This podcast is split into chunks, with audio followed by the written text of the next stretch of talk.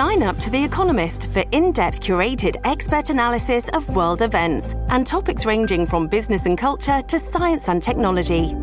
You'll get the weekly digital edition, online only articles, curated newsletters on politics, the markets, science, culture, and China, and full access to The Economist Podcast Plus.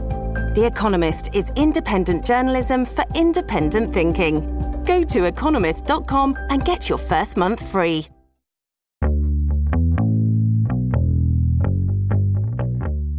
Desde 2006, uma série de terapias alternativas para o tratamento de diversas doenças passou a ser oferecida no Sistema Único de Saúde, o SUS, por meio da Política Nacional de Saúde, entre elas homeopatia, fitoterapia e Reiki.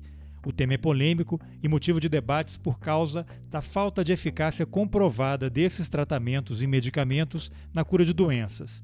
E nesse ano de pandemia, a tentativa de incluir remédios como cloroquina, ivermectina e ozônio, também sem eficácia comprovada contra a Covid-19 no tal do tratamento precoce, tumultuou ainda mais o debate.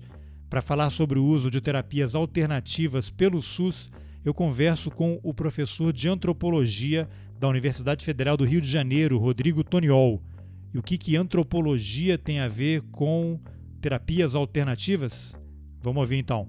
Eu sou Carlos Alberto Júnior e esse é o Roteirices. Bom, Rodrigo, eu te descobri por acaso aí no, no Twitter por conta de um fio que você escreveu sobre estudos que você faz aí no campo de terapias alternativas no SUS. Então eu queria usar é, esse fio que você escreveu, né, para ficar no tema e usar como fio condutor para nossa conversa sobre essa questão, ainda mais com CPI rolando, essa confusão toda aí de cloroquina, ciência versus terra plana.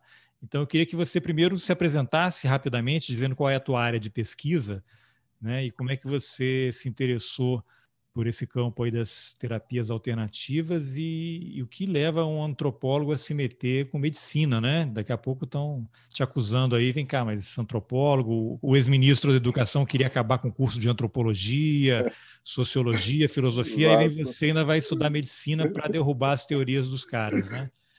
É muita petulância, né? Pois é, pois é. Bom, obrigado, Carlos. Obrigado pelo convite. Um prazer estar aqui com você. É um prazer estar aqui no, no, no Roteiristas. É, eu sou Rodrigo Toniol, eu sou professor de antropologia da UFRJ é, e também professor do programa de pós-graduação em antropologia social da Unicamp. Acho que além de, do, do tema de estudos relacionados à saúde, tem um outro tema que diz um pouco sobre o, lugar, o meu lugar de fala, o lugar a partir do qual eu estou pensando essas coisas, e já vou explicar um pouco isso melhor, que é o campo da religião. Estou é, dizendo isso porque nesse momento eu estou ocupando a função de presidente da Associação dos Cientistas Sociais da Religião do Mercosul, que é uma grande associação de pesquisadores do tema da religião. E isso eu acho que já é uma boa maneira de eu entrar no, nessa justificativa assim, de por que, que eu me interesso, afinal de contas, por esses temas relacionados com saúde. Né? No campo da antropologia, embora a antropologia tenha começado, e talvez isso seja é, a principal parte do nosso imaginário sobre antropologia, que são aquelas pesquisas sobre comunidades indígenas, populações isoladas, etc. Eu diria que a partir da segunda metade do século XX esse quadro foi mudando e os antropólogos começaram a investigar é, populações, grupos, fenômenos muito mais próximos seja pesquisando os, os, grupos distantes, né, isolados, mais isolados, vamos dizer assim, embora essa ideia de isolamento seja uma fantasia, mas esses grupos mais isolados. É, nos dois casos, o tema da saúde sempre foi um tema privilegiado da antropologia. Porque, na medida em que os antropólogos começaram a investigar esses outros grupos, viram que os grupos têm sistemas de saúde muito característicos, né? Muito próprios, distintos da chamada biomedicina.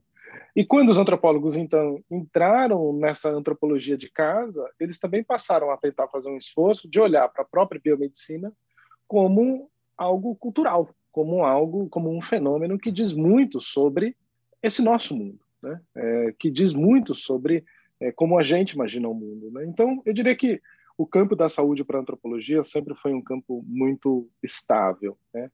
E talvez esse seja o ponto, no campo da religião, no universo da religião, pelo menos desde os anos 80, 90, Os antropólogos interessados nos chamados fenômenos mais esotéricos, no campo da nova era, New Age, é, e todas essas experiências psicodélicas, quer dizer, que vem desde Carlos Castanheda e etc., né, mas depois vai ganhando outros contornos, né, como reiki, florais e todas essas práticas, né? Os antropólogos da religião começaram a se interessar então por esses temas também, tentando articular isso que seria esse campo mais nova era, esotérico, com uma certa familiaridade, né?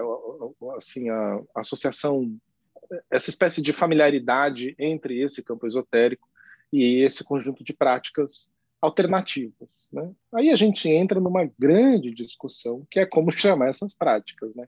Se são alternativas, se são complementares, se são medicinas. Aí é um debate político mesmo, né? Como o jeito que a gente chama já marca o nosso lugar no campo.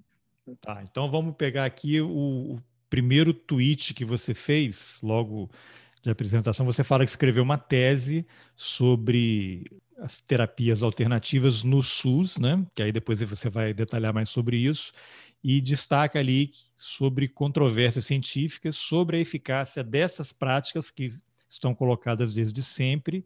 E lembra que em 2006 essas práticas passaram a ser ofertadas no SUS, né, instituída por meio de uma política nacional de saúde, e, e, que acabou acontecendo que grupos políticos né, mais à esquerda reconheceram nisso um caminho promissor para ampliação do pluralismo médico, né, e que desde o início da pandemia você passou a, a, ver ali alguns argumentos que ele, você já via circular no campo das terapias alternativas que começavam a questionar, né? colocavam em dúvida a eficácia desse tipo de, de tratamento, e agora com a pandemia, essa história de, de cloroquina, esse troço aí explodiu. Né? Você podia talvez fazer um histórico, como é que essas terapias alternativas foram incorporadas ao SUS? Você tem uma, uma memória assim de qual foi o debate que houve em algum momento uma opção, olha, há mais coisa do que a alopatia, né? Do que os remédios fabricados pelos laboratórios. A gente tem exemplos aí de casos que funcionam. Depois eu vou dar um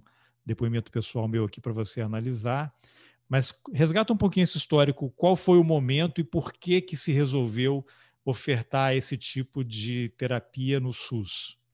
Tá bom, vou, vou, usar como estratégia, uma estratégia meio antropológica de começar com uma vinheta e depois eu volto no tempo. vamos lá, vamos lá. E a vinheta, Faz um flashback. E a vinheta, um flashback. E a vinheta começa em 2006 com a publicação da Política Nacional de Práticas Integrativas e Complementares. O ministro da Saúde era o José Gomes Temporão, a gente estava é, no segundo mandato do governo Lula, né?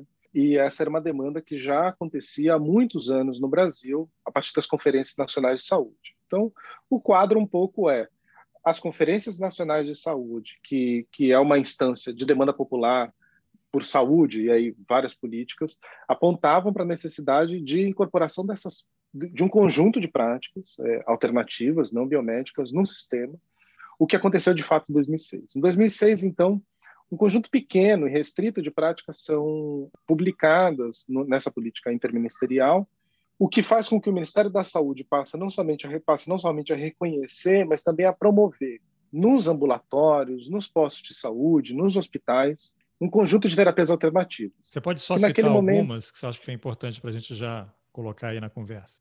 Ótimo. Naquele primeiro momento, basicamente a gente estava falando de medicina tradicional chinesa, o que significa, grosso modo, acupuntura. A ideia é que outras coisas também participariam, mas é sumariamente acupuntura homeopatia, fitoterapia e uma coisa que se chamava é, termalismo, que são águas termais. Isso entrou como uma espécie de ensaio, ainda para em termos de testagem.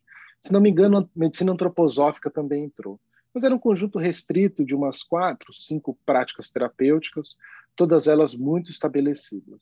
Isso foi naquela, naquele momento em 2006. Em outros momentos, em momentos anteriores, a gente já tinha regulação no Brasil para três práticas: homeopatia, acupuntura e fitoterapia, por caminhos diferentes. Eu diria que, principalmente, homeopatia e acupuntura, a trajetória delas nas políticas de saúde do Brasil passam pelos médicos. Quer dizer, passa é, pelo fato de que quem manipula essas práticas são médicos. Então, no fim das contas, a gente estava falando de uma prática que estaria sob o controle da medicina ainda assim. Nos anos seguintes, ao longo dos anos 90 e dos anos 2000, teve uma série de controvérsias, eventualmente alguém se lembra aí, relacionando a acupuntura e o ato médico. Então era a pergunta quem pode ser acupunturista, eventualmente um, um fisioterapeuta, por exemplo, reivindicava a possibilidade de fazer acupuntura. Isso foi um quiprocó imenso, idas e vindas no Supremo. Eu até nem sei, eu parei de acompanhar isso, mas eu diria que essa é uma história eterna, né? Então ela nunca está terminada. Mas de qualquer maneira, na, na trajetória do Sistema Único de Saúde brasileiro, é, desde os anos 80, no final dos anos 80, começo dos anos 90, acupuntura e homeopatia estavam estabelecidos via esse lobby médico. O caminho da fitoterapia é um caminho um pouco diferente, que passa pela Anvisa, passa por uma espécie de é, interesse também de órgãos regulatórios que tem a ver com farmácia. Mas a, a fitoterapia estava, é, durante muito tempo, ela foi muito mais regulada como a possibilidade de você reconhecer essa medicina, que é uma espécie de medicina tradicional no Brasil, porque quando a gente está falando de fitoterapia, a gente está falando também de chá, por exemplo, né? do que a possibilidade de prescrever fitoterapia acho que a possibilidade de você prescrever fitoterapia aconteceu em 2006 mesmo com essa política. O que essa política faz, e esse talvez seja o nosso ponto mais importante, e daí a relevância dela, é que ela institui o fato de que, bom, isso está no SUS. A gente passa agora a colocar isso no universo é, do Sistema Único de Saúde.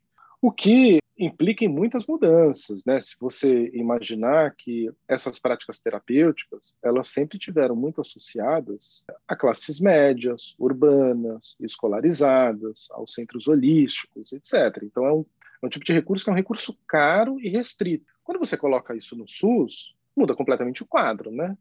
Você imagina que agora você pode é, fazer uma prática como essa, que era caracteristicamente é, usada, sei lá, nos centros holísticos da Vila Mariana, né, nos rincões do Brasil. Então, a minha tese mesmo eu fiz nas favelas de Porto Alegre, observando o uso de florais, de fitoterápicos em um posto de saúde. O meu trabalho foi acompanhar durante anos é, o cotidiano de alguns ambulatórios que usam essas práticas. E então, funciona, a rotina funcionam. Do... As práticas? É.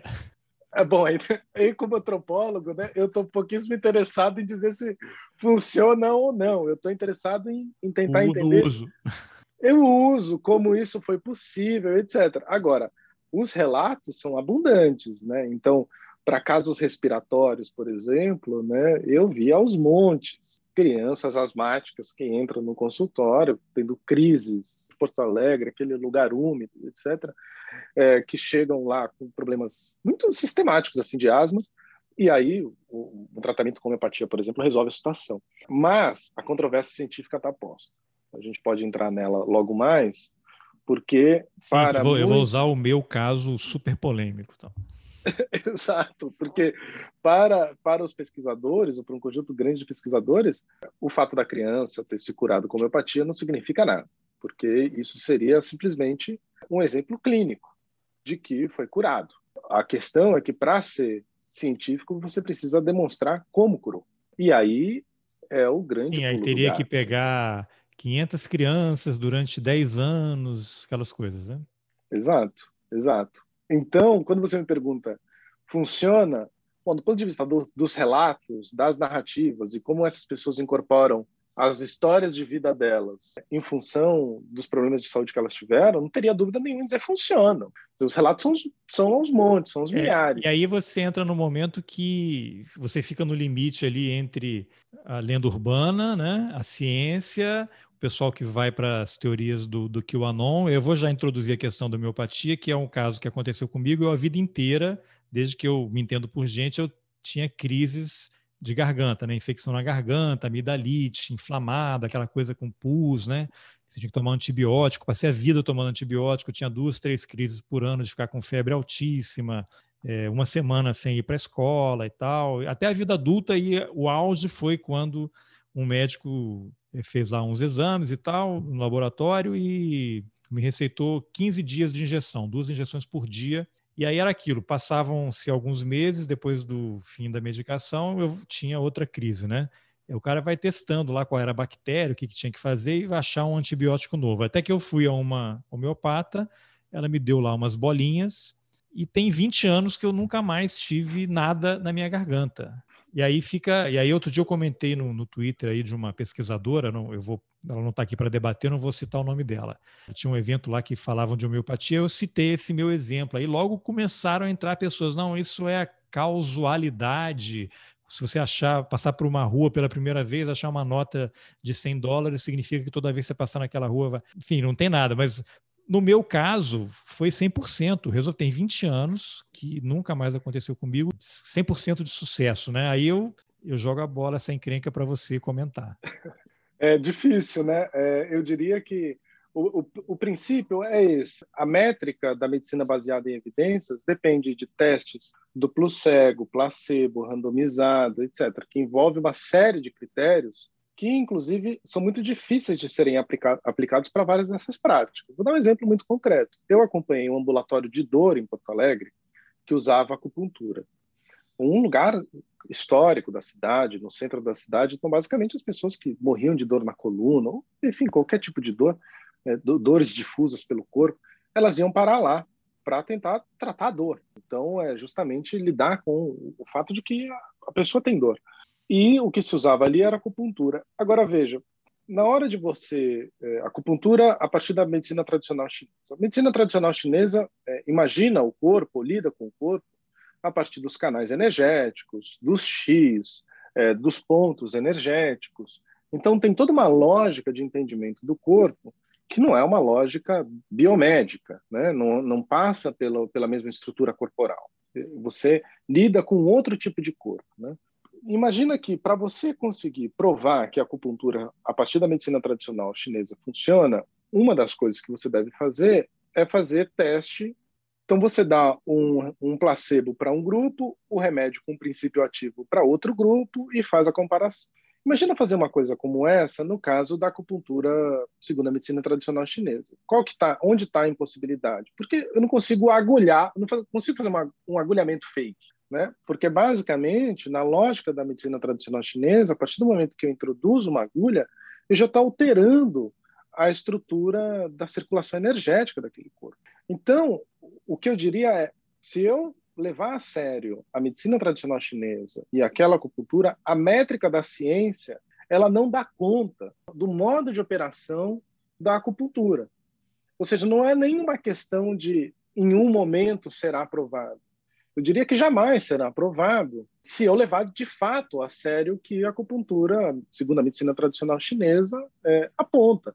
Porque a métrica teria que ser outra. Sim, até não porque não necessariamente aquelas pessoas estão só recebendo as agulhadas. Eventualmente ela está tomando um remédio para dor e aí você não tem como saber o que funcionou. Exato. Ou não. Aí vou te dar, introduzir um outro elemento para complicar mais. Vamos supor que nesse local aí no Rio Grande do Sul que você pesquisou, e que as pessoas vão lá com dores terríveis. Imagina se você se aquilo acontecesse num centro espírita, com todo respeito a todas as religiões, não tem nenhuma ironia, nada disso. Você introduz esse elemento. É um centro espírita que a pessoa vai receber um passe, ou candomblé, alguma outra religião afro, em que não necessariamente tem uma agulha, ou pode ter uma agulha, mas o fato de ter esse elemento espiritual, uma pessoa que estaria incorporando uma entidade, um médico, que é algo muito comum, né? acontece direto, e aí você junta essas duas coisas, e eu não estou inventando nada, é uma coisa que acontece, né? A pessoa vai lá tomar um passe, deita numa claro. mesa, recebe um passe, eventualmente pode ter até alguém botando uma agulha, como se fosse a compultura, mas se você tem esse elemento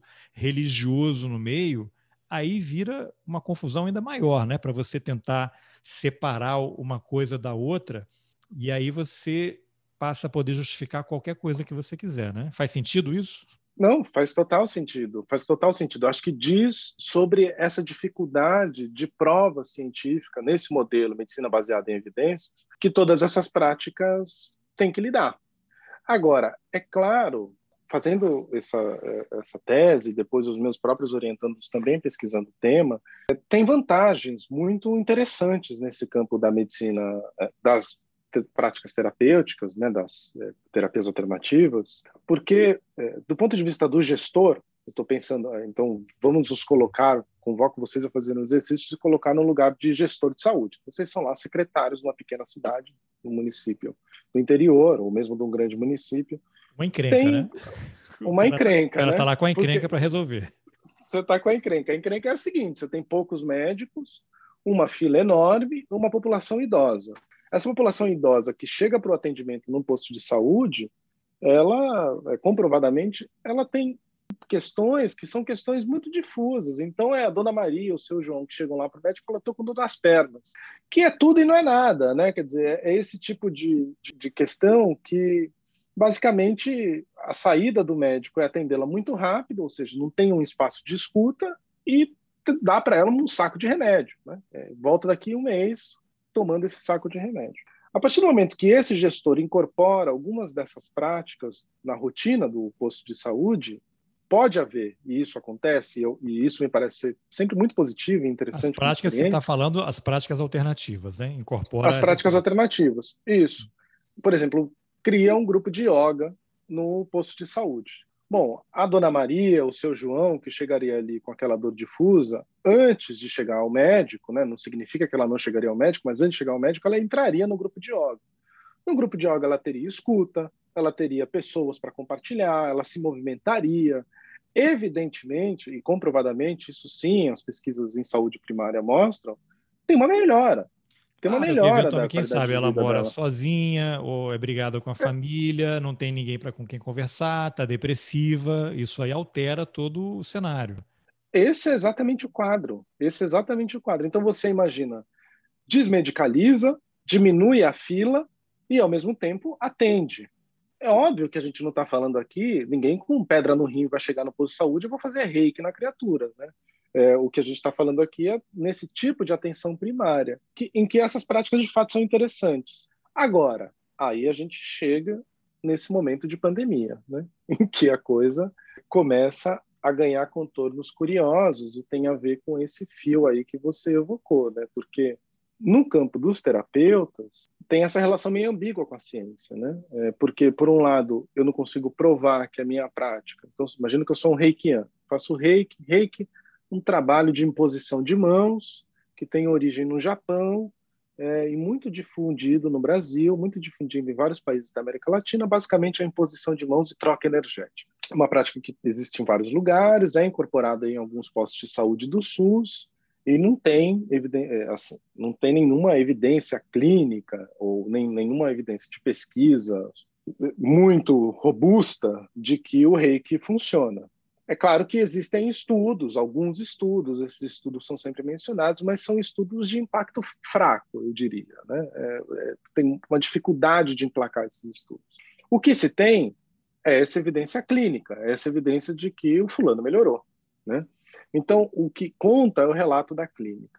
E aí chega, chegamos no ponto da pandemia em que, quando a coisa começou a acontecer, eu comecei a achar é muito curioso alguns movimentos, porque a lógica que vinha sendo empregada para justificar a cloroquina, pelo menos nos primeiros momentos, era uma lógica muito semelhante a essas práticas das terapias alternativas. Ao meu, ao meu relato, ao meu relato da homeopatia, igual Alexandre Garcia falou, o exemplo que funciona é que o presidente Bolsonaro se curou tomando cloroquina. E aí o senador Omar Aziz ou Reis vão ouvir esse podcast, vão me convocar a CPI como investigado, e aí eu vou dizer que me curei com homeopatia e eu vou sair algemado de lá. Como é que pode? Eu que sou Exatamente. contra a cloroquina indevida, com uso indevido, eu que sou contra o governo Bolsonaro, vou sair preso porque fui arrolado como testemunha para defender a cloroquina. Não pode, né? Exatamente, você será testemunho vivo de que cloroquina funciona, assim como agora você é um testemunho caminhante, é. perambulante, vamos dizer, da homeopatia, né? Pois é. Então, é, eu, eu vi, é, é, eu comecei a achar isso uma coisa curiosa, né? E aí, e aí é o ponto, né? Porque em termos de pluralismo médico, de abertura para outras lógicas de saúde, sa sair da biomedicina, no espectro político, é, o, os grupos progressistas, intelectualizados, etc., sempre aderiram a essas práticas, né? Dizer, sempre, sempre estiveram muito afeitos, estou falando das terapias alternativas, né? Muito dispostos a embarcar em outros modelos terapêuticos. Acontece que agora a gente entra num momento de curto-circuito, em que as mesmas justificativas utilizadas para mobilizar essas práticas no SUS são utilizadas agora para provar de que a cloroquina funciona ou que ela deveria ser aplicada. Afinal de contas, temos aqui, tal e qual a homeopatia, é uma situação em que a clínica é a grande prova, é a grande moeda forte da coisa. E eu acho que o grande clique para mim se deu com uma figura que é um deputado federal chamado Giovanni Cherini, que é uma figura relevante no cenário político nacional. Ele é o vice-líder do governo na Câmara, né, um deputado gaúcho, e cuja plataforma eu sigo o, o Giovanni Cherini há muitos anos.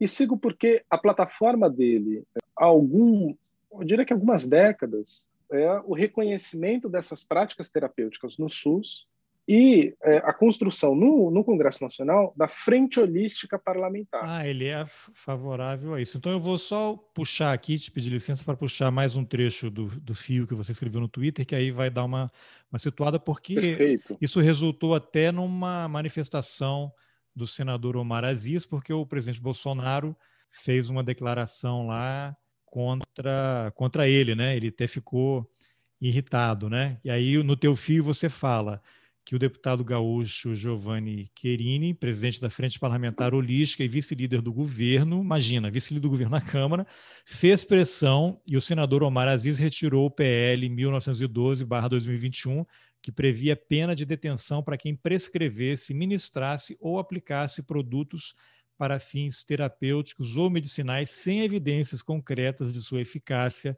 no tratamento de doenças. E aí você diz, o Querini comemorou dizendo, abre aspas, a proposta tinha a intenção de criminalizar terapêuticas que possam ser consideradas não científicas, entre elas homeopatia, fitoterapia e outras terapias complementares. E como Omar Aziz retirou a pedido, o presidente Bolsonaro usou isso para atacá-lo. Ah, então vem cá, você agora está de que lado, afinal, né? É contra a cloroquina, é a favor da cloroquina e tal? Só aí com base nisso eu queria que você comentasse. Não, perfeitamente, é, é, exatamente isso, porque, vejam só, o projeto, o PL do Omar Aziz, tinha um endereço, cloroquina. Médico que prescrever cloroquina, ou seja, medicamento sem comprovação científica, ou qualquer outro medicamento, mas o endereçamento aqui estava muito claro. Vai em cana. Dá, vai, né? vai, vai para o xadrez. O que, que o Cherini fez? É, ele que é vice-líder do governo e ele que entende desse campo das terapias alternativas. Falou, se isso passar, tudo que é acupunturista homeopata vai em cana, porque isso também não tem prova científica. E aí ele deu esse curto-circuito. Ele está falando de cloroquina, é, mas ele também está falando dessas outras práticas. Então ele desarma um campo que pode ser um campo progressista crítico, dizendo: veja, a gente está diante de um dilema. Por que diabos eu apoiaria a homeopatia e não apoiaria a cloroquina?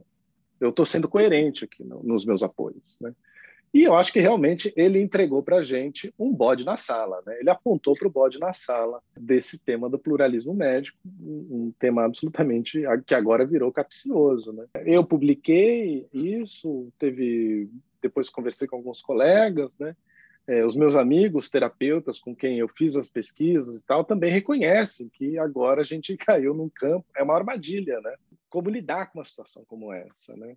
Os terapeutas também não vão gostar muito do que eu vou dizer, mas aí eu estou pensando mais em termos analíticos mesmo. Como, como antropólogo, né? Você sempre se, como, como antropólogo, né? Você se refugia na antropologia. Estou usando essa escusa metodológica, né?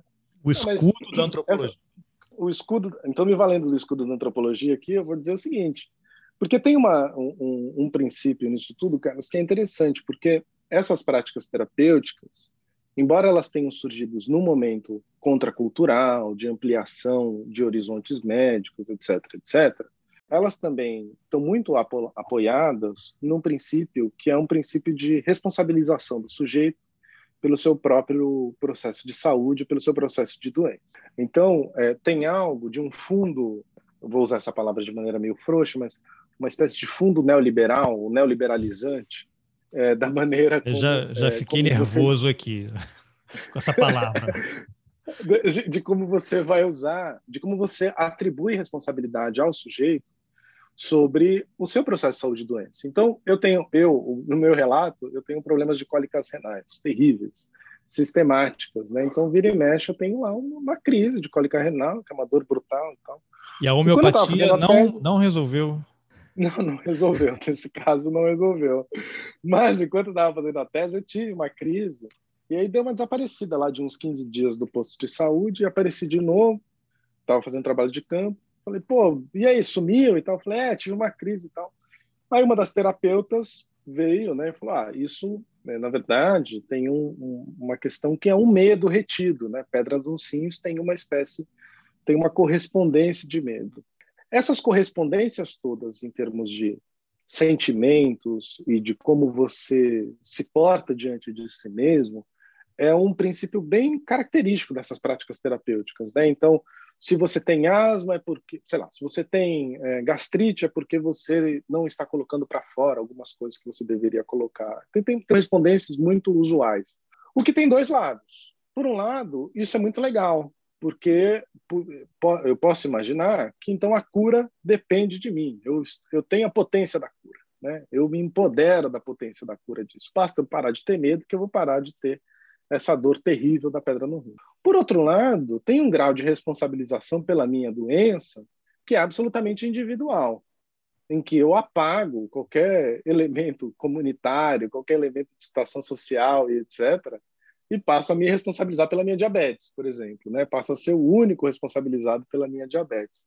O que eu estou querendo dizer com isso, com essa história, é que esse princípio de responsabilização de saúde das terapias alternativas é, é um princípio em que eu também reconheço numa certa medicina é, que é uma medicina muito perigosa, que é uma medicina pouco coletiva, que é uma medicina que nada tem a ver com a medicina sanitarista, que nada tem a ver com a saúde com saúde coletiva, que nada tem a ver com saúde de família, etc. É um tipo de medicina individualizante. E aí eu reconheço um certo risco, né? nessas práticas. Então, estou querendo e dizer ela que... pode ficar num limite ali com charlatanismo também, né?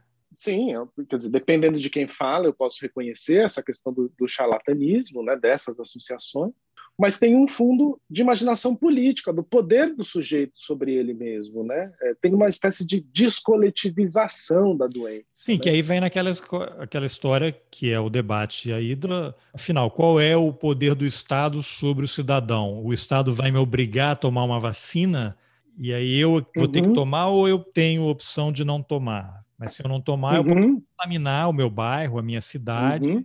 E aí, qual é o momento em que o Estado tem que atuar? Assim, não, você vai ter que tomar essa vacina. Exato, exato. É, é isso, né? Então, você deu o exemplo da homeopatia, que sim, é mais regulada pela medicina. Agora, outras práticas terapêuticas, como o reiki, não tem sindicato de reikiano. Então a pergunta seguinte é quem regula esse negócio? Eu nem sei. o que, que, é, reiki? o que é reiki? É essa prática de imposição de mãos. Então, ah, sim, a energia mãos, e tal. É engraçado é, porque como um passe, você, como... você ainda é irritantemente jovem, talvez não se lembre, mas o, o, Fernando Henrique, quando foi presidente da República, outro dia teve um jornal aí do, acho do Ceará, por quando o Fernando Henrique se encontrou com o Lula, eles fizeram uma matéria assim, quem foi Fernando Henrique Cardoso? Quem é? Para os leitores jovens que não não viram aquele período, eu achei muito legal. Não porque... Exagera, não, não, não, eu achei porque assim, a galera que tem 20 anos não pegou o governo Fernando é. Henrique, né? Estava nascendo é, então... ali, então não tem essa memória, talvez. Mas aí fizeram essa matéria. Mas o Fernando Henrique tinha como chefe da Casa Militar um general, general Alberto Cardoso, que, se você for pesquisar aí, quem tiver curiosidade, ele é espírita e ele frequentava uma casa lá em Brasília em que pessoas se reuniam para dar passe. E ele, eu não sei se ele incorporava, acho que não, mas ele auxiliava ali com essa coisa de energia nas mãos. E aí saiu uma matéria algum jornal na época, eu não me lembro qual, isso anos 90. Né? E aí os jornais começaram a ir lá, ele teve que mudar de lugar, porque a imprensa não dava mais tranquilidade para a família, sediando a família né, que morava na casa em que ele frequentava, para dar os passes. Uma vez por semana ele ia lá, não sei se era numa daquelas cidades no entorno de Brasília, mas para você ver, um militar, chefe da Casa Militar, da Presidência da República, era um cara espírita e que participava dessas sessões para dar passe, para aliviar. Eu, uma vez eu o entrevistei, e ele, logo depois de terem saído as matérias, ele falou para mim, ah, eu tive que mudar de lugar porque a imprensa não deu mais sossego lá para aquela família, mas o que eu posso dizer assim que as pessoas não têm ideia do poder mental que cada um de nós temos e a capacidade que nós temos de, de repente, ajudar numa autocura. Uhum. Um, um uhum. general, um general do exército. Bom, é, mas isso foi isso foi depois do Fernando Henrique ser ateu para o Boris Casoy, né? Não, bem depois. Não, o Fernando Henrique era presidente, né? do claro, Boris, Boris claro. Casoy ele era candidato a prefeito, né? É, é, exato, exato. Não, depois eu já rezava terço, início. É, então, mas aí para você ver como é que essas coisas são muito complicadas, né? Não, são muito. E, e nesse campo médico, né, eu, eu acho que a gente é, tem uma certa imaginação dessa ideia de uma certa racionalidade científica como incompatível com esse universo da medicina, mas a Associação Médico Espírita no Brasil é absolutamente relevante, absolutamente relevante, está presente. Então, são médicos espíritas é, que atuam na caridade, mas que mais do que isso, eles estão presentes nas principais associações científicas médicas do país, né? Então, são figuras completamente relevantes e que têm essa identidade religiosa muito marcada. No caso do reiki, né, só para terminar aquela, aquela fala, em que é imposição de mãos, não tem sindicato de reikiano. Não tem, então, quem é que regula isso? Como é que você faz um concurso para reikiano? Quem seriam os reikianos que poderiam usar a estrutura do SUS para atender com o reiki? Então, essa política. Mas o é reiki está previsto já nessas terapias alternativas e já é usado em alguns lugares. Sim, sim. Desde 2006. Tá de saúde. Depois, né? Porque teve várias medidas assim, que foram tá. incorporando os outros, né? Mas aí você cai. É, uma, é essa coisa. É essa coisa um pouco estranha, né? Porque você produz a lei e fala o SUS agora vai oferecer isso, mas você não fala exatamente quem é que você vai contratar, como é que você faz um concurso para isso, né? Como é que você faz um, um concurso para alguém que receita florais de bar? Quem regula isso? Qual é. é. o diploma de alguém que pode. É, como a legislação está descasada do mundo real, não precisa ir tão longe. Você fala no governo Lula tornou obrigatório o ensino de história da África e você não tinha professores capacitados para dar uma aula adequada sobre a África para os alunos, né? Exato. Bom, aí tem uma coisa de uma estratégia política que é primeiro a gente faz passar, depois a gente vai apostar que essa política ela vai. E aos poucos maneira... os profissionais vão chegando, né? Exato. Assim, você exato. cria a possibilidade de ter, né? E depois vai preenchendo. É. Agora, a gente, a gente, eu acho que um dos pontos mais interessantes para esse momento que a gente está vivendo da pandemia é pensar nessa relação entre ciência, esse conjunto de práticas que são práticas que atravessam o nosso cotidiano, quer dizer, todo mundo tem um relato sobre homeopatia, sobre acupuntura, sobre florais, etc., em casa, na família, e ao mesmo tempo essas outras estruturas mais negacionistas, como da cloroquina, em que acionam a mesma lógica. Né? Eu acho que isso é o campo mais interessante em termos da controvérsia que a gente está vendo se armar aqui, né? é... de fato. Agora, o, o Rodrigo, nesse, nessa tua área de estudo aí, você também considera esse outro debate aí da maconha medicinal, que é outro tema também bem polêmico e até tem uma, duas semanas teve uma confusão lá na Câmara, né? Um deputado agrediu o outro lá porque tinha uma é. teve uma sessão pública ali, né? Para discutir. O Renato Teixeira, acho. Né? É, com o Paulo Pimentel, uma coisa assim, né? foi Paulo, agredido. Que ele estava presidindo ali a, a sessão. Essa, essa história da maconha, o uso medicinal da maconha também faz parte do seu campo de estudo? Isso é curioso, porque essas práticas a gente pode pensar que tem dois conjuntos de práticas. Essas práticas que eu estou mencionando, reiki, floral, acupuntura e tal, e tem o que a gente pode chamar de medicina tradicional, que são medicinas dos, das populações indígenas, das populações quilombolas, onde entraria, ou onde poderia entrar, por exemplo, a ayahuasca. Isso é um grande problema, uma grande debate. Outro, né? Outro problema. Uma, outro, outro, outro, né? Imenso. Mas o que, eu, o que eu posso te dizer é o seguinte: essas políticas, a política de medicina tradicional, tem a ver, então, com essas populações. E a política de práticas integrativas complementares, que tem a ver com essas terapias alternativas, elas não se conversam muito. Então, maconha, ayahuasca, etc., elas não entram. Não que maconha entre como medicina tradicional, é uma outra coisa. Para responder de maneira muito objetiva, não entram na minha pesquisa, embora eu reconheça que tem um. que quando a gente começa a falar de pluralismo médico e de abertura, e isso sim, essas práticas atuam para vamos dizer, esgarçar o campo, que seria um campo de uma medicina possível, aí, aí entra todas essas outras práticas possíveis, né? Como, de fato, o uso terapêutico de maconha. Né? É, tem colegas que pesquisam isso, mas eu mesmo nunca, nunca ah, entrei nessa série. É, tem até o General Vilas Boas, né? Que tem problemas físicos, né? Ele estava usando e até, não sei se ele chegou a se manifestar ou alguém comentou que ele também era favorável que isso fosse aprovado, porque para ele tem um efeito muito positivo em termos de diminuição de dor e desconforto, né? É, o canabidol, enfim, totalmente canabidiol, é. canabidol, acho que é, é, totalmente estabelecido em outros lugares, né? É, mas agora o que, que você acha que vai, como é que vai avançar? É um debate que vai ficar travado agora por conta da pandemia? Olha, a minha sensação é a seguinte, porque isso não é uma jabuticaba brasileira.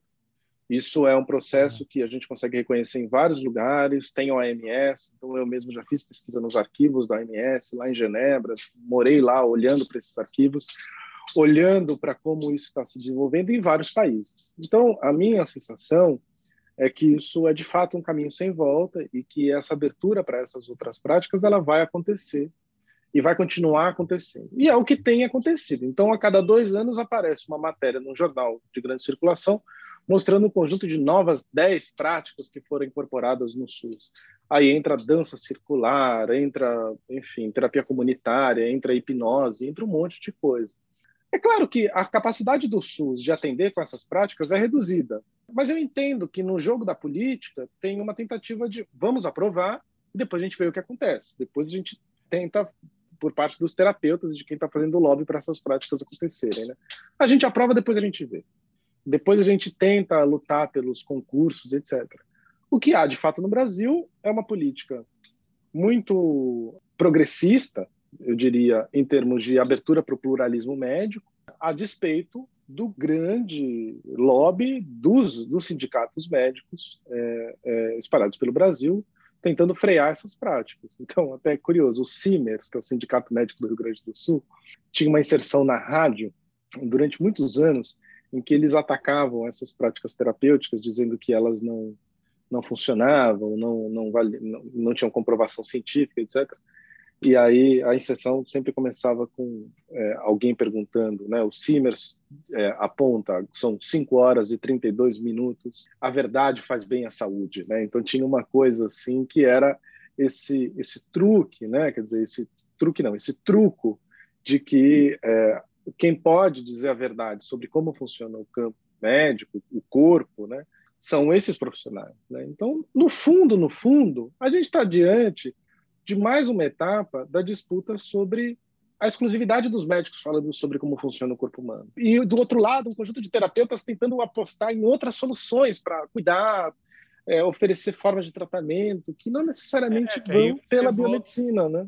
Você volta para aquela questão, não é porque ele é médico que ele é uma pessoa honesta, sensata, Exato. que acredita na ciência, né? Porque é só a gente olhar o que está acontecendo no Brasil hoje e você tem o é. azar de cair na mão de um picareta e você está perdido, né? Agora, eu não sei se isso tem a ver também com essa questão de laboratórios, porque eu fico imaginando, a hora que você está uma empresa aí que é por conta da, da vacina também, uma Pfizer da Visa, que é uma multinacional, se em algum momento ela achar que é interessante entrar no mercado de homeopatia e ela vai criar uma linha de produtos para isso, eu não tenho a menor dúvida que em três horas o Congresso aprova um projeto de lei, vem uma medida provisória e pronto, a homeopatia está legalizada. Eu não tenho a menor dúvida em relação a isso.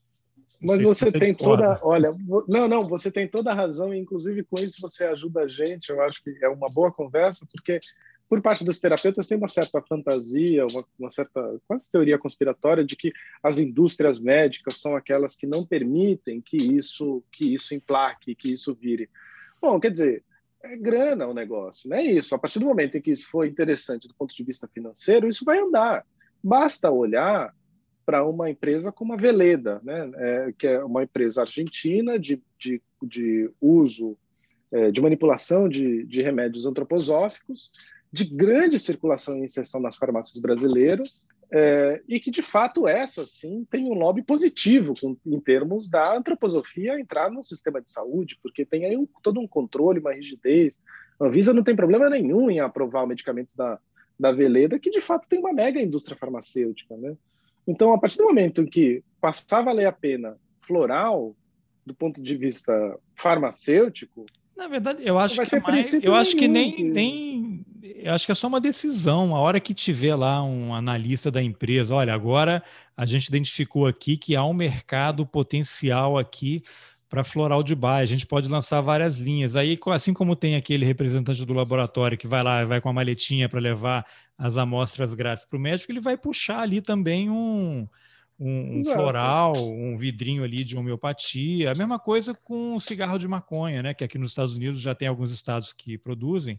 A hora que a Philip Morris achar que eu vou ter Arizona Continental, não sei que outros cigarro, outras marcas de cigarro tem, mas vai ter aqui também um um de maconha. A hora que elas resolverem entrar é. no mercado, eu até entrevistei um amigo meu que tem um blog na revista Veja e no site da Veja sobre é, maconha, né, o uso, né, o mercado de maconha. Ele, depois eu vou até deixar o link também nas informações do episódio. E ele comentou comigo: "Não, mas é porque essas empresas têm o compliance, né, eles não querem associar a isso". Eu na hora até concordei com ele em relação a isso, mas eu falei, meu caro, é, eu não tenho a menor dúvida que a hora que essas empresas acharem que tem que entrar no mercado, eles mudam toda a legislação e aquilo que era feio até ontem passa a ser bonito hoje. E eles vão entrar no mercado. Então, é uma questão muito muito objetiva, inclusive, muito Inclusive, eu diria que é, a gente está falando desse mundo das terapias alternativas que movimenta muita grana, né? Muita grana. Inclusive, um dos argumentos que a gente pode imaginar para resistência à entrada no Sistema Único de Saúde é muito mais para proteger a oferta nas clínicas particulares do que uma, uma, uma evitação é, dessa grande descoberta da medicina que seria essas práticas terapêuticas. Isso sim, tem muito interesse em manter é, o sistema privado como sistema de oferta dessas práticas terapêuticas. Nos Estados Unidos, a gente está falando de um mercado de alguns bilhões de dólares anuais. Né? Não é qualquer coisa. Essas práticas nos Estados Unidos, a osteopatia, por exemplo, entra nas práticas. Você imagina só o mercado de osteopatia é, nos Estados Unidos, né, é, que tem a ver com é, esse tipo de massagem, etc.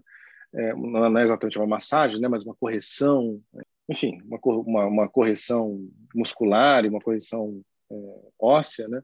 É muita grana, né? É muita grana mesmo. E nessas terapias alternativas entra essa questão que também foi polêmica aí no ano passado, a história do ozônio, que até teve um prefeito que ah. aplicar ozônio nas pessoas aí para tratar da, pra, da, da Covid. Você tem um bom faro, porque quem foi o grande lobista da ozonioterapia que inclusive a verificar, mas em algumas cidades já entra nas, pra, como uma terapia alternativa, foi o nosso deputado Giovanni Cherini. Ele, deputado gaúcho, é, foi um dos grandes lobistas, convenceu o Osmar Terra a fazer aquele papelão e, e levar para o alto escalão do governo essa defesa. Giovanni Cherini conseguiu introduzir a ozonoterapia em um hospital público da Restinga, que é um bairro é, muito pauperizado de Porto Alegre. Enfim, é, e fazendo altas propagandas. Então, isso é de conhecimento público que eu estou falando. Né? Basta Sim. olhar lá na página do, do Xerime, ele está comemorando a entrada da ozonioterapia nesses lugares, como, como tratamento é, para Covid. Né? Ozonio... Então, aí é curioso, porque a ozonioterapia já estava no debate das terapias alternativas.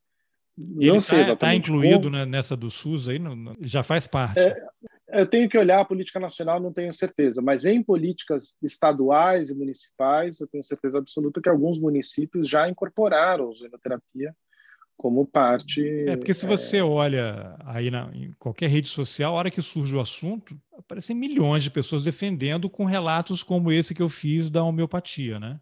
Exato, exato. Então é isso, né? Isso aí a gente consegue enxergar mais uma vez o vínculo entre coisas aparentemente distantes, ozonio, ozonioterapia do Osmar Terra, o seu relato da homeopatia e a, a, a médica de ontem da, da CPI, a Nise lá, é, falando de cloroquina, né? Então é uma coisa assim que realmente junta um balaio de gatos muito curioso. É, né? porque aquilo você vai usar a sua experiência pessoal, né? Você pode ter qualquer pesquisa, mas quando você tem uma experiência e que ela foi 100% positiva, é lógico que a sua tendência é acreditar naquilo que pô, aconteceu comigo, ninguém me contou, né? Eu vivi isso. Exato. Então isso aí é, como você usou muito bem o termo, deu um nó no debate, né? Agora, isso também está longe de, de se resolver, né, Rodrigo? Não tem. É, completamente longe, porque, como eu disse, é uma questão de métrica. A métrica da ciência é, não alcança o tipo de modelo de prática terapêutica que essas terapias aplicam. Então vai ser um eterno debate. Vai ser um eterno debate, porque elas, elas mobilizam racionalidades distintas. A métrica da ciência jamais vai, vai comprovar que o seu canal energético X está interrompido e que eu preciso desbloqueá-lo. No máximo, ela vai dizer: bom, é, a agulha está agulhando aí um nervo. Mas se ela falar de nervo, ela já não está mais falando de, de, medicina tradicional chinesa, ela está falando de biomedicina. Então, essas práticas, elas estão fadadas ou a serem, de alguma maneira, capturadas pela lógica da biomedicina e aí vão sendo adaptadas e, e transformadas em práticas que são pequenas inserções, ou de fato elas vão entrar, se elas se apresentarem como sistema médico alternativo, aí não tem como. Elas jamais serão comprovadas do ponto de vista científico, né? porque não cabe, não tem nenhum demérito numa afirmação como essa. O que eu estou dizendo é que a métrica da ciência não chega lá, o que também é um argumento dos terapeutas, que é muito curioso, porque eles dizem não é que essas práticas que eu estou usando sejam pouco científicas, é que a ciência ainda não chegou lá. Ela chegará lá. Então é, é quase como dizer é mais científico do que a ciência. É que a ciência ainda precisa caminhar muito para é, chegar. É, porque também não, e não tem uma estação final, né? É um caminho. As não. coisas vão, vão se modificando. Agora, a minha dúvida é como é que esses estudos que você está fazendo, esse acompanhamento, eles podem contribuir para um, um, melhor entendimento? E aí eu já puxo um gancho aqui para você falar também do seu grupo de estudo, né? Eu até entrei no site lá, você colocou o link no final do fio, uma coisa que eu achei muito legal, acho que você talvez seja o único homem, ou vocês são totalmente minoria, né? Tem mulheres de vários lugares ali, inclusive tem uma da UENF, Universidade Estadual Norte Fluminense, uhum. e eu sou de Campos, né? Minha mãe mora, eu morei, ah, quando eu morava lá, a uma quadra de onde fica a UENF lá no, no Parque Califórnia. Então, fiquei muito orgulhoso de ter visto que tem uma, uma não sei se ela é mestranda ou doutoranda, acho que é mestranda. É, é, é na, na Pedra. É, Isso. É. Nem sei se ela é de lá ou se foi só estudar lá. Ela é de lá, ela é de lá. Ela é de lá. Então, é que eu saí é. de lá tem muitos anos. Então, mas eu achei muito bacana o fato de ter um monte de, de mulheres estudando essas coisas ali. E até achei isso bom. O que, que o Rodrigo está fazendo aqui nesse grupo, controlando aqui esse negócio? Tem que botar uma mulher aqui no, no comando também, brincadeira. Mas eu queria que você falasse um pouquinho dessa homepage, as pessoas que se interessarem por esse tema, que eu acho que precisa né, ser mais debatido, o que, que elas podem encontrar lá no, no, no site, que Ótimo. tipo de trabalho está disponível e quem são essas mulheres incríveis que fazem parte aí dessas pesquisas? Ah, muito obrigado aí pelo gancho. Bom, em termos do que, que eu acho que isso pode contribuir, o tipo de antropologia de pesquisa que eu faço é uma antropologia que está interessada em políticas públicas. Então, é uma antropologia que está interessada nessa relação entre Estado e, de alguma maneira, aquilo que a gente pode associar com religião, com espiritualidade ou com algo desse tipo, já vou chegar nisso de maneira mais clara. Então, eu estou tentando entender como que essas políticas públicas são produzidas. Então, é uma antropologia que tenta mostrar para a gente, né, tenta descrever como foi possível, qual foi o trajeto que o Brasil é, produziu até chegar nesse, nessa formulação dessa política de terapias alternativas. E isso ajuda a gente a entender como se dá o debate científico. Então, agora que a gente está tendo essa conversa sobre cloroquina, por exemplo, eu volto para um tipo de debate científico que já estava posto. Então, nesse caso, é, uma, é um tipo de antropologia que ajuda a gente a compreender é, como é, o debate científico caminha e como esse debate científico está colocado no campo da política. É, acontece que, quando eu estava terminando a tese de doutorado, é, além de ir para os postos de saúde, eu ia para secretarias de saúde, eu fui para o ministério para acompanhar reuniões. E virava e mexia, algum terapeuta falava o seguinte, no meio de uma frase: está provado cientificamente que espiritualidade faz bem para a saúde. E essa frase era uma frase que a pessoa falava e dava de barato. E continuava, e o secretário, o ministro, o secretário adjunto, todo mundo. Ah, é? Não, eu achava que ele falava e saía da sala, soltava bomba. Não, não, não, não, não tinha bomba nenhuma. Essa foi a minha surpresa, porque não tinha bomba nenhuma nisso. Quando eu terminei o doutorado, eu falei, eu vou atrás dessa história de que está provado cientificamente que a espiritualidade faz bem para a saúde. Então, é, a minha pesquisa inicialmente de pós-doutorado e depois uma grande pesquisa que tem o financiamento da FAPESP ainda hoje, que reúne mais de 15 pesquisadores da iniciação científica ao pós-doutorado, a pesquisadores sêniores, em que a gente está pesquisando os grupos médicos é, que provam que espiritualidade faz bem para a saúde, né? ou a relação entre espiritualidade e saúde. Então, a gente já não está falando mais do campo das terapias alternativas, mas a gente está falando mainstream. A gente está falando de USP, de Unicamp, de UFRJ, de Yale, de Harvard, de vários grupos de pesquisa que estão tentando mostrar as correlações. Correlações que chegariam em conclusões do tipo: se você é mais espiritualizado, você infarta menos. É claro, é claro que eu, como antropólogo, quando ouço um resultado de pesquisa como esse, começa a me interessar por uma série de fatos, do tipo como que você mede espiritualidade? Que, que métrica é essa, mais uma vez, para eu poder produzir essa correlação? Então, nesse grupo de estudo, a gente pesquisa essa legitimação da espiritualidade no campo da saúde, no campo oficial. Então, em políticas públicas, usos clínicos da ideia de espiritualidade e pesquisas médicas de espiritualidade. Esse grupo se chama Núcleo de Estudos em Espiritualidade e Saúde, NUIS, e o site é nuis.com.br. É, depois eu vou deixar o link lá nas informações do episódio. Ótimo. E lá é, vocês podem acompanhar as pesquisas que a gente tem feito, é, esses variados pesquisadores.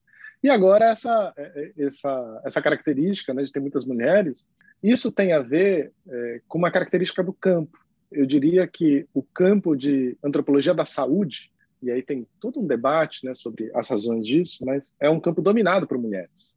É, eu diria que assim como em outros, é, em outros contextos, num debate de gênero a gente poderia chegar à conclusão de que, inclusive, as pesquisas sobre as profissões do cuidado ou sobre os modos de cuidado também são pesquisas que despertaram historicamente mais a atenção de mulheres. Então, essa seria uma primeira justificativa é, para essa ênfase, né, para essa mulherada toda. Né? E você é um infiltrado é, lá, né? Eu sou total infiltrado lá, né? E a minha justificativa, uma das justificativas é que eu estou interessado, a minha entrada é via religião, que é um campo marcadamente masculino na antropologia. Né? Então, é, são essas características da, da própria antropologia que você vai reconhecendo. Né? Então, você sacou ali uma coisa que tem a ver com a paróquia, né? Com a é. paróquia da antropologia. Né? Ah, legal, legal. Rodrigo, você quer acrescentar alguma coisa aí que eu não tenha perguntado, que você ache relevante? Primeiro, te agradeço, né? Eu acho que isso daqui é um, é um, papel interessante da gente estabelecer esses diálogos sobre essas pesquisas todas que às vezes ficam nos muros das universidades. E Sim, até porque é, uma, é um assunto que você, você, ouvinte não lerá nos principais jornais. Vai ter uma matéria, eventualmente, em algum momento, e depois, 30 anos depois, só que você vai ouvir isso.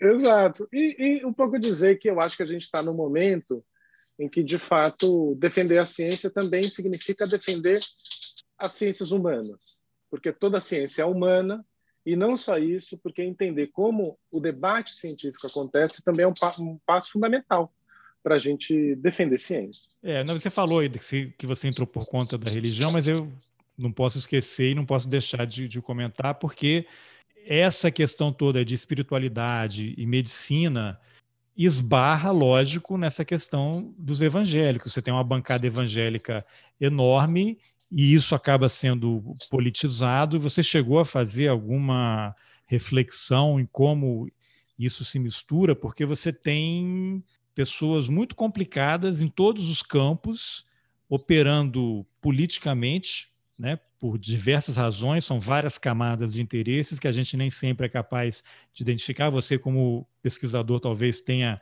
tido oportunidade de se aprofundar um pouco mais.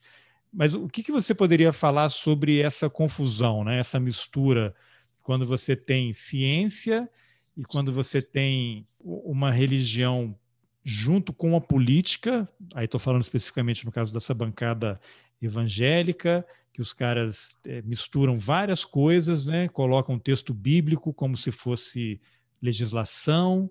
Né? Você teve recentemente a questão ali do, não me lembro, lá no Supremo Tribunal Federal, que era sobre a abertura das igrejas e templos durante a pandemia, que você tem um advogado-geral da União, que é um pastor, citando a Bíblia, Isso. passagens bíblicas, um outro advogado, e você tem um ministro supremo tendo, olha, não dá para usar a Bíblia como legislação aqui nesse debate, né?